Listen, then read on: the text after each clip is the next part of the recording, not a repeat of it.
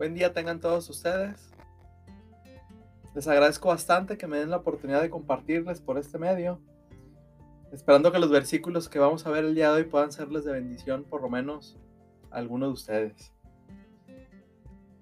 Ya sea que les sirva para aprender algo nuevo o recordar algo que ya habían olvidado. La realidad es que sea de uno o de otro modo, yo me doy por bien servido. Y espero que el día de hoy no sea la excepción. Entonces, los pasajes que quisiera compartirles el día de hoy se encuentran en el Salmo 24, versículos del 3 al 6. Salmos 24, versículos del 3 al 6. Dice así la palabra de Dios. ¿Quién subirá al monte de Jehová? ¿Y quién estará en su lugar santo? El limpio de manos y puro de corazón el que no ha elevado su alma a cosas vanas, ni jurado con engaño. Él recibirá bendición de Jehová y justicia del Dios de salvación. Tal es la generación de los que le buscan, de los que buscan tu rostro, oh Dios de Jacob. Muchas veces cuando hablamos de Dios, hay atributos o características de Él que nos encantan y muchas veces son las que enfatizamos muchas veces, ¿no? De mayor manera. Por ejemplo, una de sus características puede ser que Dios es un Dios de amor, que ama incondicionalmente a pesar de lo que somos. Y de, esos, de, esos, de esa verdad o de esa característica podemos encontrar muchos ejemplos en la Biblia de que es una realidad. Otras características que nos gustan enfatizar de Dios Puede ser su misericordia, su paciencia. Como dice la palabra, Dios es un Dios misericordioso y clemente, lento para la ira y grande en misericordia y en verdad. De, ese, de, esta característica o cualidad de Dios, la realidad es que hay muchos ejemplos que nosotros podemos ver a lo largo de la Biblia en que se cumple y aún nosotros podemos recordar en nuestras propias vidas que esto sí ha sido así muchas veces. Pero el día de hoy vamos a hablar una característica de Dios, una cualidad de Dios, de su carácter, de su persona, que muchas veces olvidamos, ya sea a propósito porque no nos gusta, eh, porque no nos conviene, y a veces decidimos omitir voluntariamente el hablar de esto porque no es una característica muy popular de Dios. La verdad es que hay mucha gente cuando hablamos de esto que le saca la vuelta y dice, no, no, ese no es el Dios que yo amo o el Dios que yo quiero. Cuando en realidad, tristemente, muchas veces estamos adorando un Dios de nuestra mente. Un Dios como queremos que Él sea, no como realmente es. Pero es cuando vamos a la Biblia donde encontramos a un Dios completo en todas sus facetas y cualidades y características que nos demuestran realmente cómo piensa Él, qué desea Él, cuáles sus planes, cuál es su propósito y qué es lo que Él anhela para nosotros. Pero para eso no solamente hay que ver una faceta, sino toda la verdad completa en armonía a la luz ahora. Y el día de hoy vamos a hablar de una cualidad de Él que podemos resumir en una palabra, que es santidad. Cuando el rey David habla en este Salmo 24 respecto a Dios, él sabe que Dios está en una posición restrictiva o, restringida en comparación con el hombre pecador. Y por eso es que él inicia este Salmo 24 hablando de esto. Dice el versículo 24, Salmo 24, versículo 3, que quién subirá al monte de Jehová y quién estará en su lugar santo. La característica que es enfatizada en este salmo es la santidad de Dios. Cuando hablamos de la santidad, de la santidad, podemos dar muchas definiciones respecto a ella. Pero cuando hablamos de Dios respecto a la relación o, o la postura que él tiene con el pecado La Biblia habla que Dios es un Dios santo que no permite la maldad. Es totalmente contraria a lo que Él es por naturaleza. La santidad de Dios nos demuestra que Él es alguien que aborrece, dice la palabra. Toda clase de pecado, toda clase de mal. Y no puede, dice la palabra, estar cerca o conviviendo con los impíos, con los pecadores, mientras ellos estén en esa la santidad de Dios nos revela su perfección. Nos revela lo que Él ama a profundidad. Nos revela lo que Él siente en su corazón con las cosas aborrecibles, la maldad y el pecado que existen en el mundo. Y nos habla que Él por su santidad, Él está en una posición restringida o apartada de todo lo demás que es contrario a esto. Y es donde el rey David se pregunta, ¿quién es el que podrá estar entonces en presencia de un Dios así? Muchas veces resaltamos otras características de Él, como hablamos al inicio, su amor, su misericordia, su paciencia. Pero cuando hablamos de su santidad, mucha gente choca con esto. Porque cuando hablamos de la santidad de Dios, nos referimos que Él no puede soportar ni tener compañerismo con el pecado, ni con el pecador en esa condición. Y eso es algo que la gente no le gusta escuchar.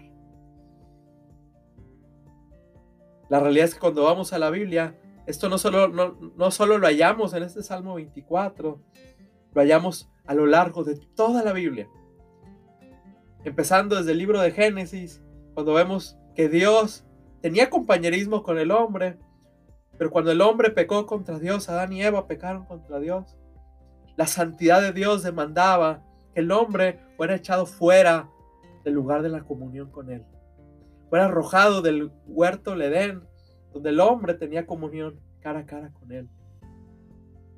La santidad de Dios le impedía tener compañerismo profundo con el hombre pecador. Y aunque hay otras características de él que nos muestran que Dios buscó e hizo todo lo necesario para salvarnos, hasta que el problema no se ha arreglado y el problema del pecado no se ha arreglado, su santidad o perfección nos impiden tener compañerismo con Él en esa condición. Y esto es tan real como otras verdades o características de Él. Esto también lo podemos ver en el Antiguo Testamento, como Dios parecía ser alguien distante aún del pueblo de Israel, guardando ciertas reglas y distanciamientos con el pueblo. Porque en una naturaleza como la que tú y yo tenemos, ustedes y yo tenemos, era imposible que el hombre se pudiese acercar. Dios enseñaba que el camino al lugar santísimo que estaba en el templo, que era la parte del templo donde Dios se revelaba al pueblo, era un lugar restrictivo. Estaba restringido a que el hombre pudiera pasar así como así, en esa condición pecaminosa. La realidad es que el hombre en su pecado y en su naturaleza caída no puede tener compañerismo con Dios así. Por lo cual el rey David se pregunta entonces, ¿quién podrá subir a tu presencia?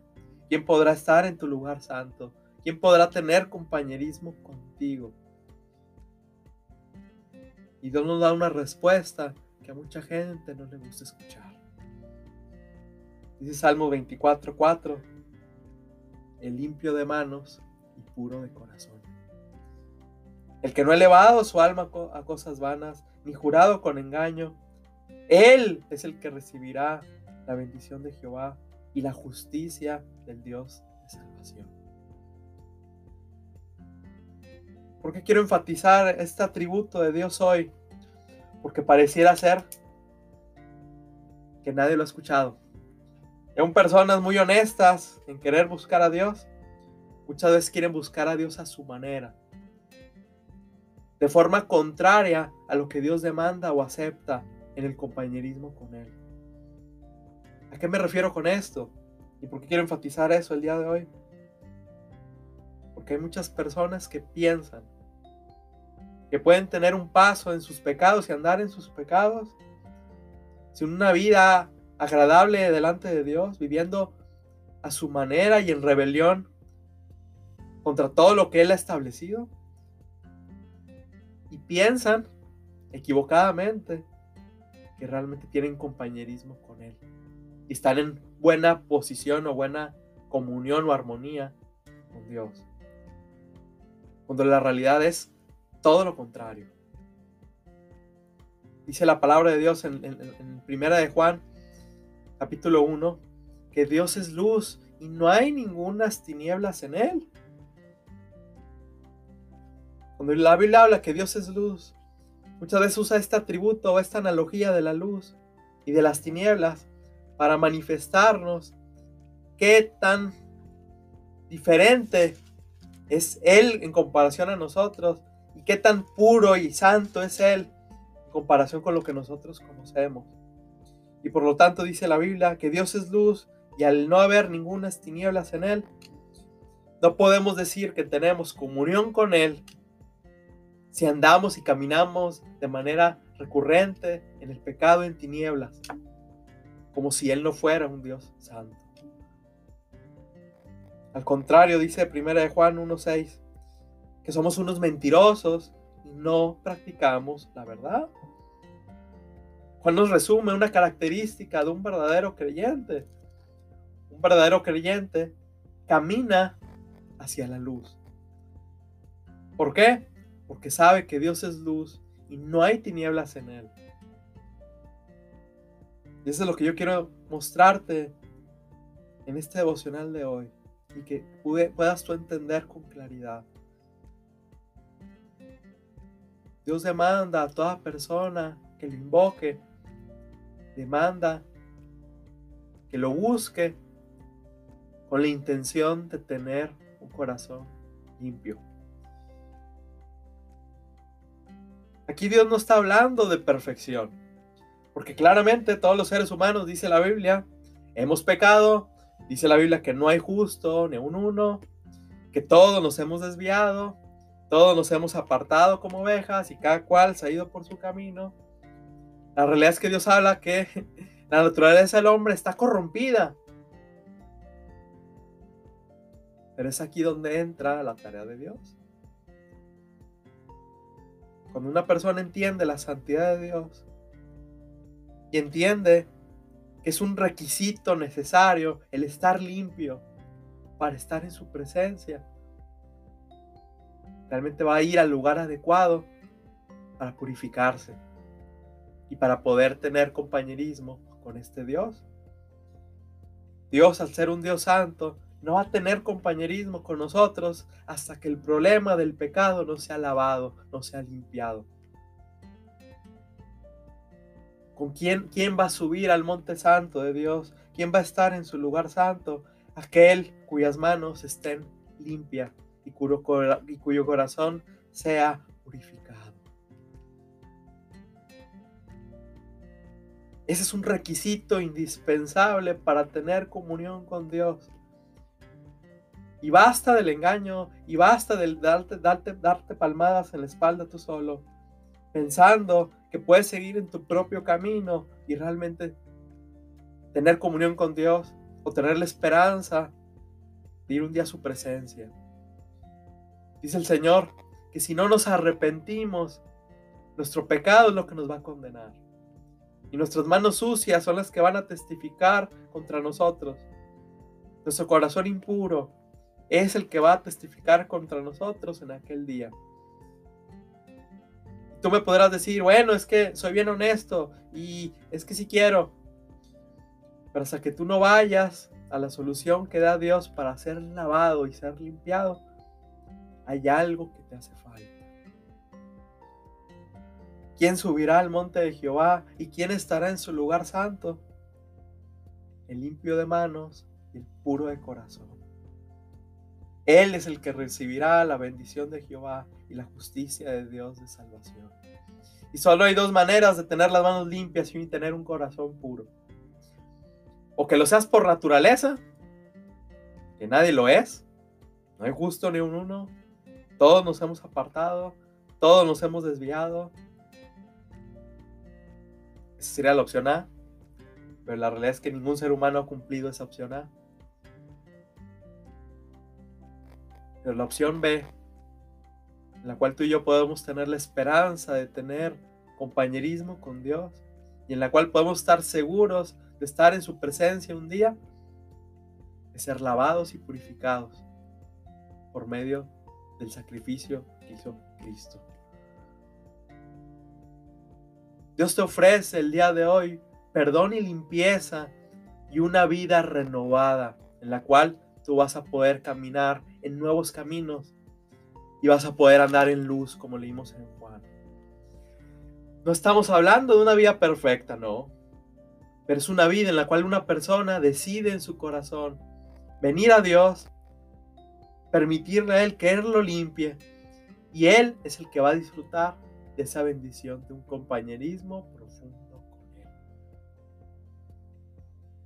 Dice la palabra en 1 de Juan 1.9 que si confesamos nuestros pecados, Él es fiel y justo para perdonar nuestros pecados y limpiarnos de toda maldad. Para nuestro corazón sucio nuestras manos sucias, nuestro corazón desviado y nuestra vida apartada, Dios se ha provisto una manera de ser limpios. Porque una vez que somos limpios, podemos tener acceso a su presencia. Pero ¿sabes qué demanda de ti de mí? Demanda arrepentimiento el día de hoy. Dice la palabra que si no nos arrepentimos, todos pereceremos igualmente. Porque el perdón de Dios es para aquel que realmente quiere ser perdonado y quiere ser limpiado de eso. Deja de engañarte y de pensar que puedes tener un pie en el pecado y un pie con el Señor y que un día vas a ir derechito al cielo. Eso es un engaño. Porque solo el limpio de manos y el puro de corazón, al cual el Señor ha purificado y ha limpiado, Él es el que puede tener la confianza de estar un día en su presencia. Dice la palabra que sin santidad Nadie verá al Señor. Y esa es la parte que te debe quedar clara el día de hoy. Y espero que medites en tus caminos el día de hoy. ¿Dónde estás parado? Si tú eres un verdadero creyente que ha pasado a través de la puerta de la salvación que es Cristo, Cristo y ha sido limpiado, eres el que puede tener la esperanza de ver al Señor un día cara a cara. No por lo que hayamos hecho ni lo que haremos en el futuro, sino solamente que hemos sido lavados nuestros pecados con la sangre preciosa de Cristo. Y eso es algo que podemos agradecer el día de hoy. Pero sin santidad, nadie verá al Señor. Si tú quieres tener un corazón limpio el día de hoy, si tú quisieras que Dios cambiara tu vida y la limpiara y la arreglara, para Él darte a disfrutar de esa comunión profunda con Él, él te da esta promesa.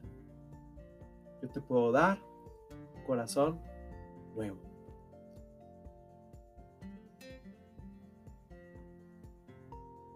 Date la oportunidad de conocer a este Jesús y date la oportunidad que Él te dé lo que tu vida necesita, esa limpieza que tu vida necesita y el poder para abandonar aquello que te está apartando de Él el día de hoy. Clama a Cristo y clama por esta limpieza que Él te promete. No cierres tu corazón por una falta de arrepentimiento. Clama a Cristo en su misericordia y Él te podrá dar un corazón nuevo, un corazón de carne como Él promete. Y va a poder hacer que tú andes en sus caminos y andes por sus estatutos y los pongas por obra, como dice el libro de Ezequiel. Mira a Cristo, Él te puede limpiar y transformar tu vida donde quiera que tú estés. Es lo que te quiero dejar pensando el día de hoy. ¿Quieres ser limpio? Que Dios te bendiga bastante. Me extendí un poquito el día de hoy. Pero que Dios te bendiga mucho. Medite en su palabra y vea su palabra y date la oportunidad de conocerla. Un abrazo, que estés muy bien.